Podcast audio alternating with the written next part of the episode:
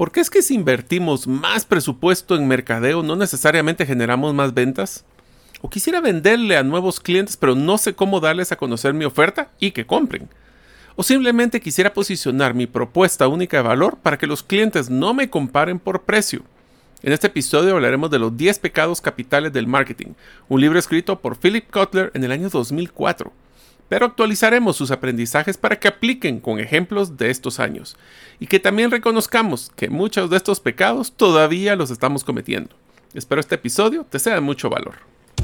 Soy Mario López Salguero, ex ejecutivo del mundo corporativo, ahora emprendedor en múltiples industrias como la aceleración de negocios, salud y bienestar, autogestión de documentos legales y plataformas basadas en blockchain. Cuando inicié mis emprendimientos hubiera ahorrado mucho tiempo y dinero de poseer a mano las competencias gerenciales y herramientas prácticas para manejar y acelerar mis negocios. Mi forma de devolver un poco de las bendiciones que he recibido en mi vida es este podcast, Gerente de los Sueños, que se enfoca en temas prácticos simples, relevantes y que puedas implementar hoy mismo. Aprenderemos la metodología comprobada para manejar y acelerar tu negocio, usando la analogía que manejar un negocio es como manejar un carro. La carretera es las necesidades del cliente. La meta es nuestro plan estratégico. Las llantas delanteras es nuestro propósito y plan operativo. Las llantas traseras que nos dan tracción son las ventas y mercadeo. El motor es nuestro talento humano y lo que soporta el carro es el chasis con nuestras áreas de soporte. La gasolina que utilizamos para mover el carro es el flujo de caja. ¿Y quién mejor que el conductor como líder de la organización,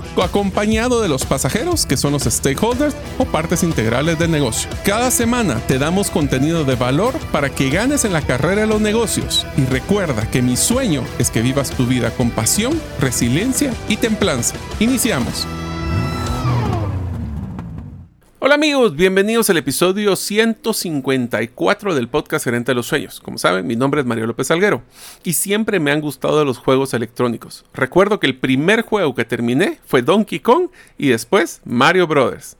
Deseo hacerte que nos escuches el día de hoy. Si todavía no eres parte de la comunidad de los sueños, puedes hacerlo suscribiéndote a nuestros correos electrónicos. Solo mandamos uno a la semana, donde también les mandamos copia de la infografía de cada episodio. Y lo puedes hacer ingresando a la página gerentelosueños.com o a través de nuestro listado de difusión en WhatsApp, enviando tu nombre al más 502, más 502 para que los que nos escuchan fuera de las fronteras de Guatemala y el número celular 5017-1018. Repito, 5017-1018. Hoy vamos a hablar de uno de los libros que creo que es como la Biblia de cualquier persona que está estudiando mercadeo. Se llama Los 10 pecados capitales del marketing, síntomas y soluciones de Philip Kotler. Las 10 deficiencias clave de la práctica actual del marketing y sus soluciones. Lo interesante es que fue escrita en el 2004 y nos vamos a dar cuenta que muchos de estos aprendizajes todavía son válidos. Eh, Philip Kotler dice que si él dirigiera una empresa, se sentaría con sus colegas y examinaría cada uno de estos 10 pecados. Así que recomendamos, ¿qué tal si para tu negocio, para tu empresa o para tu unidad de negocio empezamos haciendo un checklist. ¿Será que lo que está pasando en estos pecados lo estamos cometiendo? Sería interesante que si ustedes nos quieren mandar un mensaje al WhatsApp más 502 50 17 10 18 y me pueden decir, ¿Cuántos de los 10 de los 10 pecados ustedes han cometido en su empresa o están cometiendo actualmente en su negocio? Él cree que es, una, es un dato interesante mencionar que el marketing debe de recuperar su función más importante, que es conducir la estrategia de la empresa. Aquí no es al revés, de que la estrategia es eh, ejecuta a través del mercadeo, sino que el mercadeo da los lineamientos para llevar la empresa hacia donde queremos llegar. Empecemos con los primeros de los 10 los los pecados y empecemos con el número uno, que es la segmentación errónea del mercado. Tenemos que estar eh, claros de que la segmentación primero tenemos que tomar en cuenta que es un segmento. Un segmento es cuando nosotros definimos un grupo de personas al cual nosotros le queremos vender nuestros productos o servicios. Eh, usualmente los problemas suelen producirse por estos errores, que es una deficiente identificación de los segmentos del mercado, o sea, quiénes son esos grupos objetivos que queremos vender, la insuficiencia priorización de los segmentos y la carencia de gestores de segmento de mercado. Vamos a hablar cada uno de ellos. Cuando hablamos de la deficiencia de identificación de los segmentos del mercado, si lo, lo tenemos que hacer es hacer las siguientes preguntas. ¿A quién está tratando usted de vender? Y Si tu respuesta es a todo el mundo, es que ya tuviste tu primer pecado. Tenemos que estar claros que muchas empresas podrían segmentar mejor su mercado de lo que están haciendo actualmente. Esto lo hablábamos con Pat Flynn. Eh, esta es una persona que también les recomiendo si pueden eh, bajar y escuchar sus libros.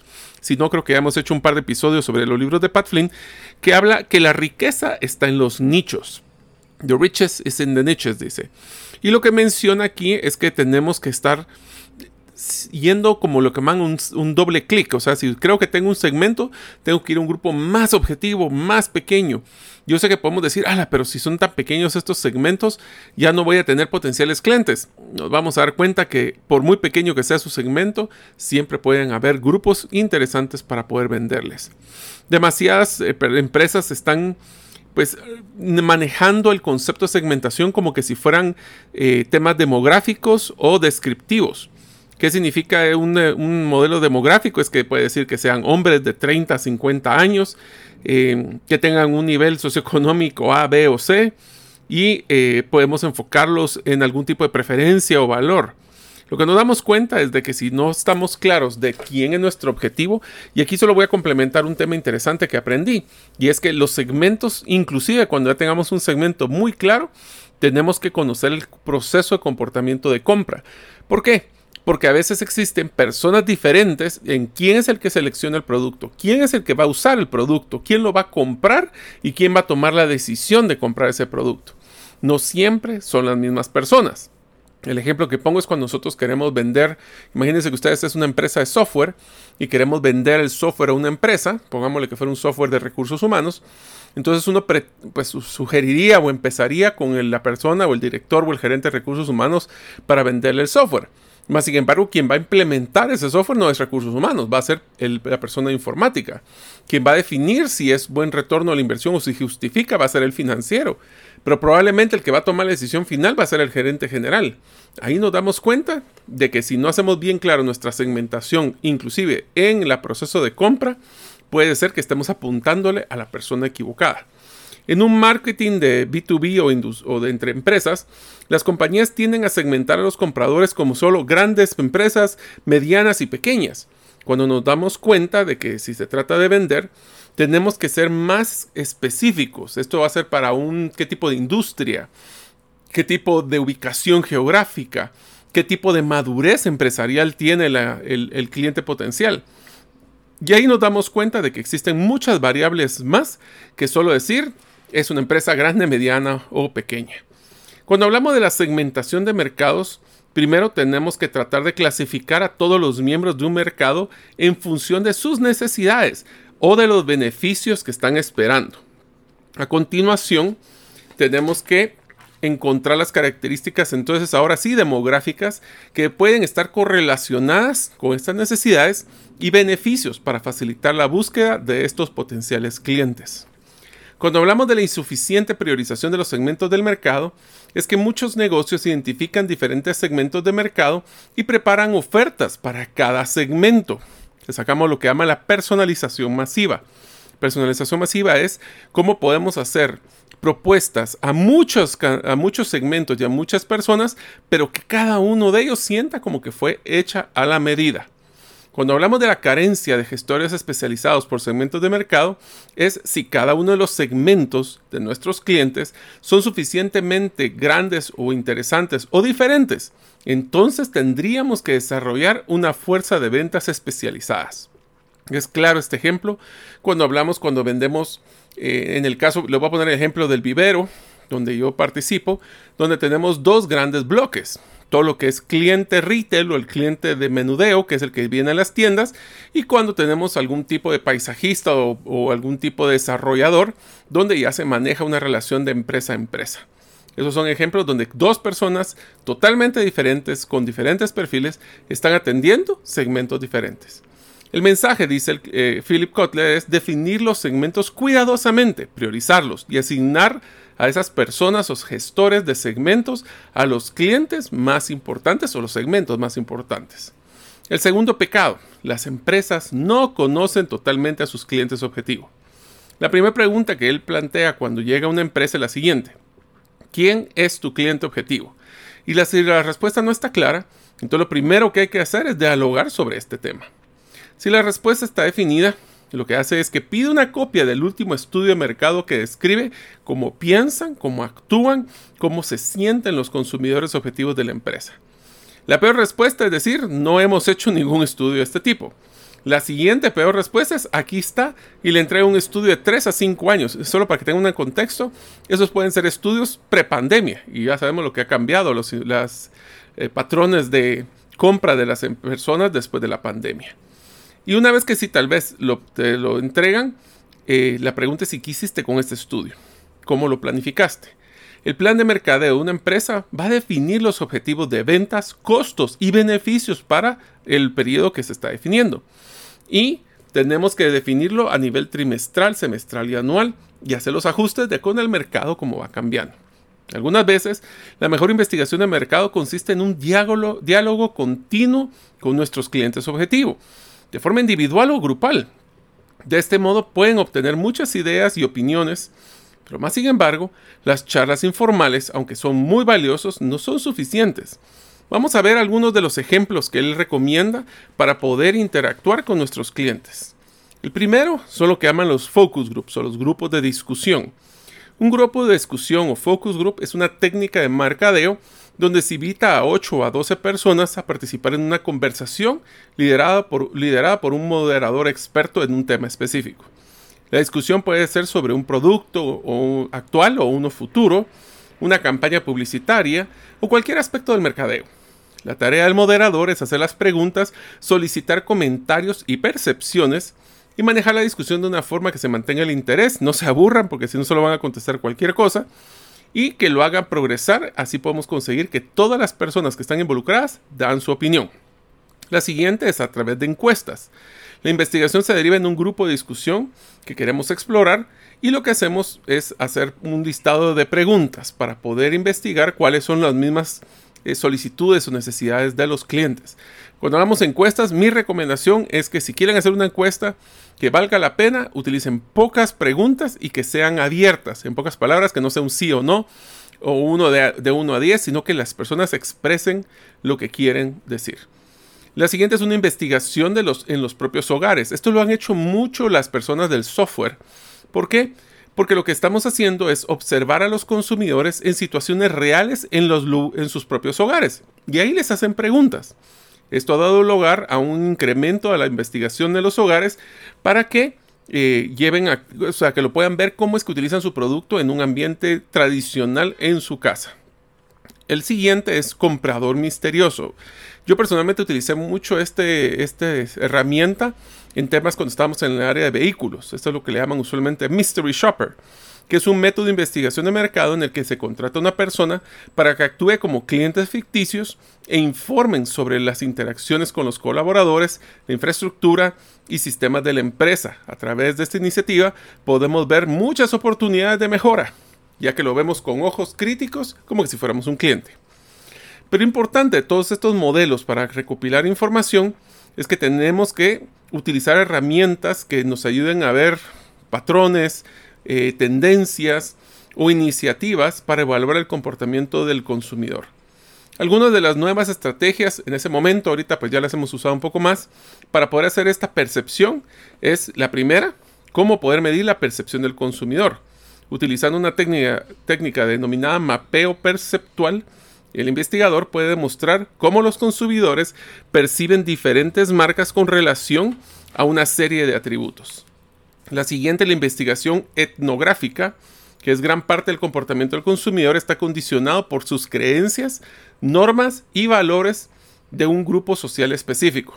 pocas palabras, será que por si lo segmentamos bien, podemos encontrar patrones sobre sus contextos y sus creencias anticipadas que va a guiar por el cual esto funciona muy bien cuando vamos al interior y estamos viendo grupos objetivos diferentes de diferentes etnias y ubicaciones y su percepción de valor puede ser totalmente diferente. Si ustedes quieren saber cómo vender en el de temas de mercado en el interior, pueden eh, ver cuando hablamos con Juan Pablo eh, del Quetzaltenango cómo podemos eh, hacer estas ventas. El siguiente es establecer paneles de consumidores y distribuidores. Un panel de consumidores consiste en establecer un acuerdo con una serie de clientes que aceptan ser entrevistados periódicamente sobre nuevas ideas, productos o campañas publicitarias, así como relaciones públicas. Y cuando hablamos con distribuidores, es que cuando nosotros distribuimos, vale la redundancia, nuestros productos a través de terceros, es sumamente interesante que ellos, que tienen la interacción con el cliente final, puedan brindar información de retroalimentación. El tercer pecado es que las empresas no conocen a sus competidores. Entonces la pregunta que les haríamos es, ¿qué tanta información poseemos de los, competidores? Y eso es de información vino de primera fuente, de segunda o de tercera. ¿Qué quiere decir esto? ¿Me contaron, lo vi en el periódico o lo logré investigar? Una de las, de las, estrategias comunes es el mystery shopper que habíamos mencionado anteriormente. Ir y mandar ejecutivos para ir a cotizar y ver cuál es la oferta que están proponiendo. Es sumamente importante que nosotros podamos tener un mapa completo de qué es lo que están ofreciendo los competidores para poder diferenciarse y no buscar solo ser comparados con precio. Esto se logra a través de hacer ese mapa de atributos y poder ponerles peso en la mente del consumidor para que nosotros no estemos peleando por un atributo que tal vez no lo valoran tanto comparado con otro competidor.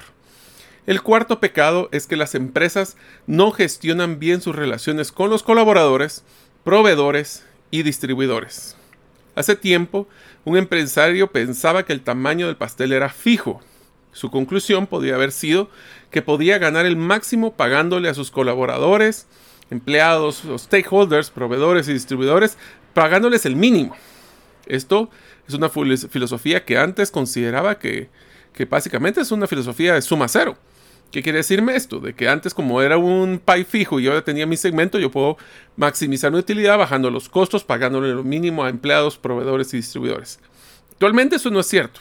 Una vez nos damos cuenta de que el pay es un pay móvil y va a ir cambiando el tamaño de los consumidores, tenemos que estar claros de que a través de los colaboradores, proveedores y distribuidores vamos a crear la diferencia y la percepción de valor. Iniciemos con cómo gestionar a los colaboradores. Las empresas inteligentes adoptan una perspectiva de mercadeo interno, en el sentido que sus colaboradores conozcan también la necesidad del cliente y que nosotros conozcamos las necesidades de los colaboradores. Aquí voy a hacer una pausa de una experiencia que me pasó. Como ustedes saben, eh, yo tuve la oportunidad de poder participar en la industria contact center como vicepresidente de recursos humanos de un contact center grande, Telus International, en este caso en Guatemala. Y desde nuestro éxito, desde que nació la empresa, es que nos dimos cuenta que el mercadeo era igual o más poderoso hacia lo interno que lo externo. ¿Por qué? Porque si no, nosotros hacíamos campañas para atraer muchos clientes de afuera, pero a la hora de que interactuaban con nuestros colaboradores, era una promesa falsa. ¿Por qué? Porque había incongruencia entre lo que vendíamos adentro con lo que vendríamos afuera. Es por eso que nosotros tenemos que cambiar hasta nuestro propio lenguaje. Antes hablaban de empleados, de ahí socios o colaboradores ahora, o ahora talento, ya no recursos humanos, lo cual está bien. Pero esos solo son lenguajes que tienen que ir soportados por el comportamiento, los eh, procesos, inclusive las recompensaciones dentro de la organización. Un jefe me dijo, la forma que yo he sido exitoso, y vaya, siendo exitoso, es que aprendí que repartiendo más, gano más. Así que los colaboradores, entre más estén alineados a nuestra pasión y a nuestra visión y a nuestra estrategia, mejor nos va a ir. El siguiente es cómo gestionar relaciones con los proveedores. Nos damos cuenta que cuando las empresas necesitan crecer, tienen que tener proveedores que puedan crecer con nosotros. El problema es que si nuestra filosofía es apretarles el precio hasta el máximo, eh, todavía cambiarle los criterios crediticios, eh, postergar sus pagos, son proveedores que posiblemente no van a querer crecer con nosotros. Por eso la relación, especialmente en momentos de crisis, con los, con los proveedores es sumamente importante. Ya que estamos claros que las compañías y sus proveedores se convierten como en una colaboración conjunta y actúan como un equipo ganador también en el diseño y fabricación de nuevos productos. Entonces la pregunta que les haría es, ¿han involucrado a sus proveedores en un potencial desarrollo de productos nuevos? Si no, puede ser que se estén quedando cortos con todo el potencial de materias primas o servicios que sus proveedores les pueden dar. Y hablamos un poquito de cómo gestionar mejor a los distribuidores y a los puntos de venta. Y es que ellos tienen principalmente la información de primera mano de qué está pasando en el mercado. Y posiblemente si son distribuidores, hay algunos exclusivos, pero estos que no son exclusivos, pueden ser una fuente de información de lo que está haciendo la competencia, pero sumamente valiosa. Así que tenemos que aprovecharla. El quinto pecado, las empresas no gestionan bien las nuevas oportunidades. Eh, Philip Kotler escuchaba constantemente a las empresas, ya no hay nuevas oportunidades, el sector está maduro, vendemos productos commodities o los que solo se comparan por el precio y no hay nada que hacer. Pero en realidad eso no es cierto. Lo que ocurre es que nos tenemos creencias que están interponiéndose en el camino de la imaginación. Nosotros estamos claros de que el mundo está cambiando todos los días y ahora más acelerado y tenemos que siempre estar pendientes de oportunidades. Esta es una filosofía personal. Eh, yo, Mario López, me ayudó muchísimo y es que siempre hay que, yo trato de evitar descartar posibilidades, opciones, propuestas, iniciativas, porque me doy cuenta de que si yo las descarto de forma inmediata, lo único que significa es que tal vez no la entendí bien. Por eso hay que dedicarle tiempo y darle la oportunidad a las oportunidades, valga la redundancia. Porque si no estamos dispuestos a ver las oportunidades, esas oportunidades van a pasar de largo y nosotros nunca las vimos. La realidad es que muchas empresas buscan nuevas ideas, empezando desde los productos que ya tienen y los varían desde alguna forma, lo cual está bien. Yo les recomiendo que utilicen la plataforma Trendhunter, para poder conocer cuáles son las tendencias de otras industrias, no las de ustedes, porque posiblemente ustedes las conocen muy bien, de otras industrias que ustedes podrían capitalizar y pensar esta tendencia de una industria que absolutamente diferente a la mía podría aplicar e inspirarse para hacer nuevos diseños y nuevos productos. Las empresas deberían utilizar procesos alternativos para generar ideas a través de lo que ellos denominan marketing lateral. Marketing lateral consiste en pensar en un producto y en relación con otros productos. Por ejemplo, cuando hablaban de lo que era una gasolinera y ahora le ponían una tienda de conveniencia. O tienda, tienda de comida y ahora tienda de conveniencia. Café más, eh, más computadoras, cibercafé. O por ejemplo lo que hizo Kinder, que es unos que vienen en unos huevitos, que lo que hizo fue dos cosas que apasionan a los niños. Chocolates y juguetes. Y así es como se desarrollaron muchas oportunidades de hacer eh, híbridos, hablemoslo así, de productos.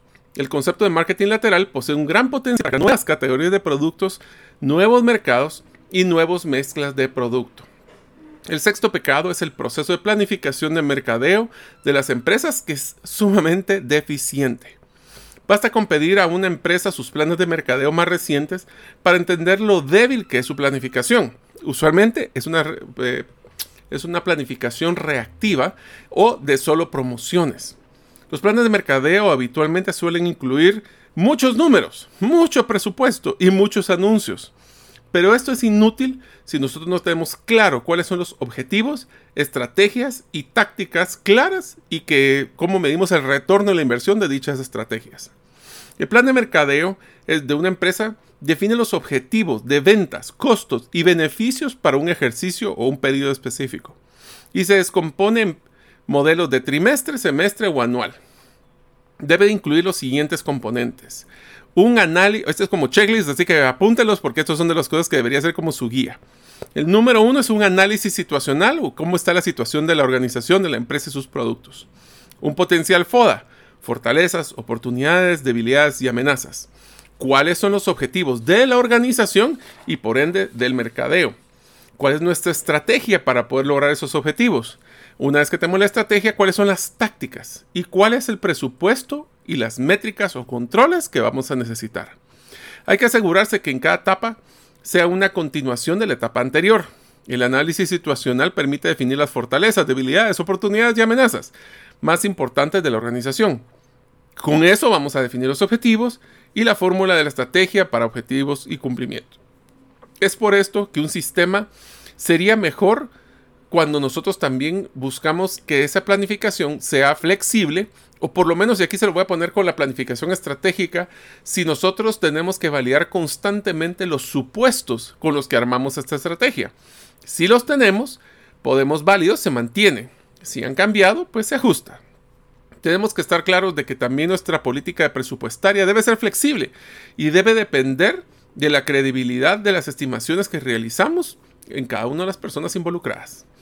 El séptimo pecado, las políticas de producto y servicio de la empresa carecen de inteligencia, no inteligencia personal, sino que congruencia, diría yo.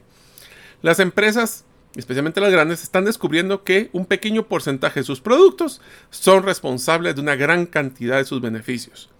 He visto muchas empresas que promueven, hacen campañas y venden productos que no se han dado cuenta que son deficitarios o pierden dinero a la hora de venderlos. ¿Por qué? Se tardan mucho en el proceso de cobro, pasan demasiado o es muy caro hacerlos o el transporte es muy alto. Entonces no tenemos una clara inteligencia para poder hacer esa planificación. Y en algunos casos nos damos cuenta que a veces a las empresas simplemente les resulta más fácil de que si queremos subir las ventas, metamos otro producto. Y eso es bien difícil porque en vez de pensar qué productos posiblemente quiero eliminar, solo estamos llenando de un montón de un portafolio de productos que lo que va a hacer es generar problemas. Por eso tenemos que tener claro que la combinación de productos puede aumentar hasta contener demasiados productos, posiblemente muchos perdedores. Finalmente la empresa se despierta y desesperada hace que va a seleccionar una nueva línea o va a reducir posiblemente la que era más rentable. Por eso tenemos que conocer cuál es la contribución marginal de cada uno de los productos que vendemos. Esto es una cosa que es un ejercicio que solo con eso que ustedes puedan hacer van a poder tomar mejores decisiones. Tenemos que tener un sistema de evaluación y seguimiento de los productos para evitar que haya una explosión de muchas eh, variantes que haga que perdamos dinero. En otra parte, las empresas han pensado menos en los servicios que rodean a sus productos que en los propios productos. Entonces, no solo es el producto, es cómo podemos generar servicios. Y voy a mencionar aquí algo que es de nuestras épocas y cómo podemos generar eh, servicios que sean recurrentes para generar un flujo continuo de ingresos y no solo la venta de productos per se. Para ganar pedidos, los vendedores a veces prometen muchos servicios. Entregar a domicilio gratuita, instalación gratuita, capacitación gratuita. Y entonces, ¿qué es lo que pasa? Es que cuando nos damos cuenta, pueden pasar dos cosas la primera es que la empresa ofrezca los servicios de forma gratuita que los consumidores aceptan, pero no lo valoran y ni siquiera los utilizan. Esto significa que la empresa está perdiendo dinero en servicios que nadie está valorando. O la segunda es que la empresa ofrezca de forma gratuita productos por los que los consumidores hubieran estado dispuestos a pagar. Una solución es que la compañía establezca segmentos de clientes diferentes, algunos tendrán que pagar por servicio y otros no. Por último, no podemos eh, perder algo que es importante, y es que las empresas pecan de ingenuidad al no contar con una estrategia clara de lo que llaman venta cruzada, cross-selling, o una venta a la alza o upselling. ¿Qué significa esto? Venta cruzada o cross-selling consiste en ofrecer a los clientes productos relacionados con aquellos que les están mostrando interés. Y en el caso de upselling, tiene dos significados. Uno es inducir a un cliente a comprar una versión más cara del producto que querían y el otro es dirigir a un cliente o solicitar al cliente años después en comprar un nuevo producto y sugerirle que ya es el momento de reemplazar el viejo producto por uno nuevo. Inclusive podemos ofrecerle hasta algún tipo de descuento. Usted ya tenemos una campaña o un modelo de venta cruzada o de venta para arriba, como le llamamos. Si no, ahí está su pecado. El octavo de los pecados la capacidad de crear, creación de marca y comunicación de las empresas cada vez son más débiles. No hay mayor pecado que gastar unas cantidades de dinero gigantes en publicidad, relaciones públicas o promociones en el punto de venta y descubrir más tarde que un gran número de los clientes objetivo nunca han escuchado de la empresa o saben poco de ella aparte de su nombre. Más incómodo todavía es el caso en que los clientes han forjado ideas equivocadas de nuestra empresa y nosotros gastando esos dinerales. Si quieren saber si sus esfuerzos de comunicación y creación de marca están siendo fructíferos, les recomienda el, Philip Cutler de que planteen dos preguntas a sus clientes. Si todas las marcas competidoras vendieran al mismo precio, ¿a quién le compraría? Y podemos describir qué tiene de particular cada una de las marcas que usted compra. Si la primera pregunta es cualquiera de ellas o no tengo preferencias, entonces la empresa tiene un problema porque no tiene una propuesta de valor única diferenciada. Lo mismo con la segunda. Si les contestan no hay diferencia dentro de todas, adivinen qué va a pasar, las van a comparar por el precio más bajo. Muchas empresas se gastan dinero de este modo en los que han escopeteado, básicamente, en vez de utilizar una mira láser, y han utilizado lo que ha pasado en el pasado. Y creen que es demasiado arriesgado cambiar su forma de mercadear. Pero algo nos ha enseñado la pandemia es que lo que nos hizo exitosos pre-pandemia no necesariamente va a ser exitosos para la post-pandemia. Uno. Dos, los consumidores cada día están más educados y pueden buscar más en Google. Ahora pueden utilizar hasta el chat, chat GPTP para hacerle preguntas a la inteligencia artificial y poder hacer comparaciones. Es más, esa sería una tarea interesante. Ustedes si no han utilizado pueden entrar a, a chat GPT ¿Y qué tal si ponen cuál es la diferencia entre mi marca o mi producto comparado con la competencia? Vean a ver qué les sale lo que dice la, inteligencia artificial. Nos vamos a dar cuenta que muchas veces ni la inteligencia artificial sabe cuál es la diferencia entre los diferentes productos. Estamos claros de que el hacer también publicidad tiene un costo elevado. Y la pregunta sería, ¿vale la pena gastar mucho dinero en publicidad, relaciones públicas y mercadeo? ¿O valdría la pena invertir ese dinero en mejorar la calidad del producto, en el servicio al cliente o inclusive la logística? ¿Será que le estamos cobrando publicidad a los clientes que tal vez no era necesaria? Algunas campañas publicitarias sí son eficaces y estimulan a la venta, pero la mayoría no lo son. Tenemos que tener claro que muchos programas de promoción de ventas no son rentables en un estudio extensivo del programa de promoción de ventas en el 2004 llegó a la conclusión que solo el 17% eran rentables. ¿Qué quiere decir esto? Si yo saco los números de cuánto fue la venta incremental, no la total. ¿Qué quiere decir la venta incremental? Si yo estaba vendiendo 100, hice esta campaña publicitaria y ahora vendo 110, estos 10 extras, ¿cuánto me gasté yo en publicidad? Si fueron 12, ya sabemos que ahí no fue rentable. Y eso lo que va a hacer es que tu programa no va a ser sostenible. Así que amigos, hagan sus números. El noveno pecado es el posicionamiento erróneo.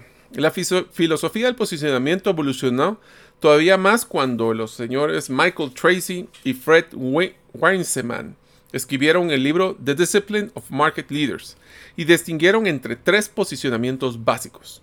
Liderazgo en producto, excelencia operacional e intimidad, intimidad, no, estar intimidando, es la intimidad con un cliente. Un competidor puede optar por el posicionamiento de liderazgo en el producto, superando siempre a las empresas por calidad y rendimiento. Otra podría superar a los demás por la excelencia operacional, sobresaliendo en su gestión de costos y su fiabilidad de servicio. Y una tercera podría destacar por el posicionamiento de qué tan íntimo es con el cliente, conociendo sus necesidades y yo diría flexibilizando también, porque son flexibilizando para hacer personalización y variando sus ofertas, por ende. Ellos ofrecieron una fórmula para el posicionamiento. Ven a la empresa posicionada en torno a cinco atributos. Producto, precio, facilidad de acceso, servicio de valor añadido y experiencia al cliente. Amigos, en su negocio, ¿Cuál es el que ustedes consideran que de esos cinco atributos, repito los atributos, producto, precio, facilidad de acceso, servicio de valor, valor agregado y experiencia del cliente, creen que son lo que ustedes los hace diferentes? Si no hay ninguno de estos, puede ser que sea otro, pero hoy le diría que esos cinco son los principales que las personas valoran. Y afirman que una empresa será más rentable si domina uno Ahora, este es el punto. No se trata de tener los cinco, se trata de escoger uno y hacerlo bien siempre. Ya que si no, puede ser que nos estemos enfocando en mucho y haciendo poco. El décimo es no emplear al máximo las nuevas tecnologías. En el 2004, cuando estábamos hablando de qué tecnología Philip Kotler recomendaba, era Internet. Para todos los que hubieran hecho caso a Philip Kotler, hubieran podido desarrollar el e-commerce, su desarrollo de su plataforma de comercio electrónico y probablemente hubieran estado mejor preparados para una pandemia como la que fue el COVID. Así que, ¿qué tal si empezamos a pensar ahora en algunas tecnologías como lo que es la inteligencia artificial, lo que es el metaverso, lo que tiene que ser la Bitcoin y las criptomonedas, todo lo que viene con tecnologías de blockchain?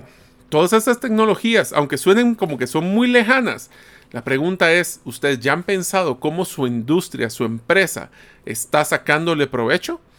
El ejemplo que les voy a poner es de la clínica de cirugía plástica que nosotros, que yo tengo la participación, desde su fundación, tal vez dos años después de su fundación, invertimos una cantidad sustancial de dinero en implementar los programas de inteligencia, eh, perdón, de realidad virtual y realidad aumentada, donde usted puede ver, en o cada una de las personas puede ver en su cuerpo cómo se modificaría a través de ver un espejo y o en el otro es como vemos un 3D de la persona y lo podemos ofrecer cómo va a quedar. Esto suena como que qué buen juguete. Y lo que pasa es de que esta tecnología nos ha servido a generar credibilidad, porque nuestra promesa de que así va a quedar el cuerpo.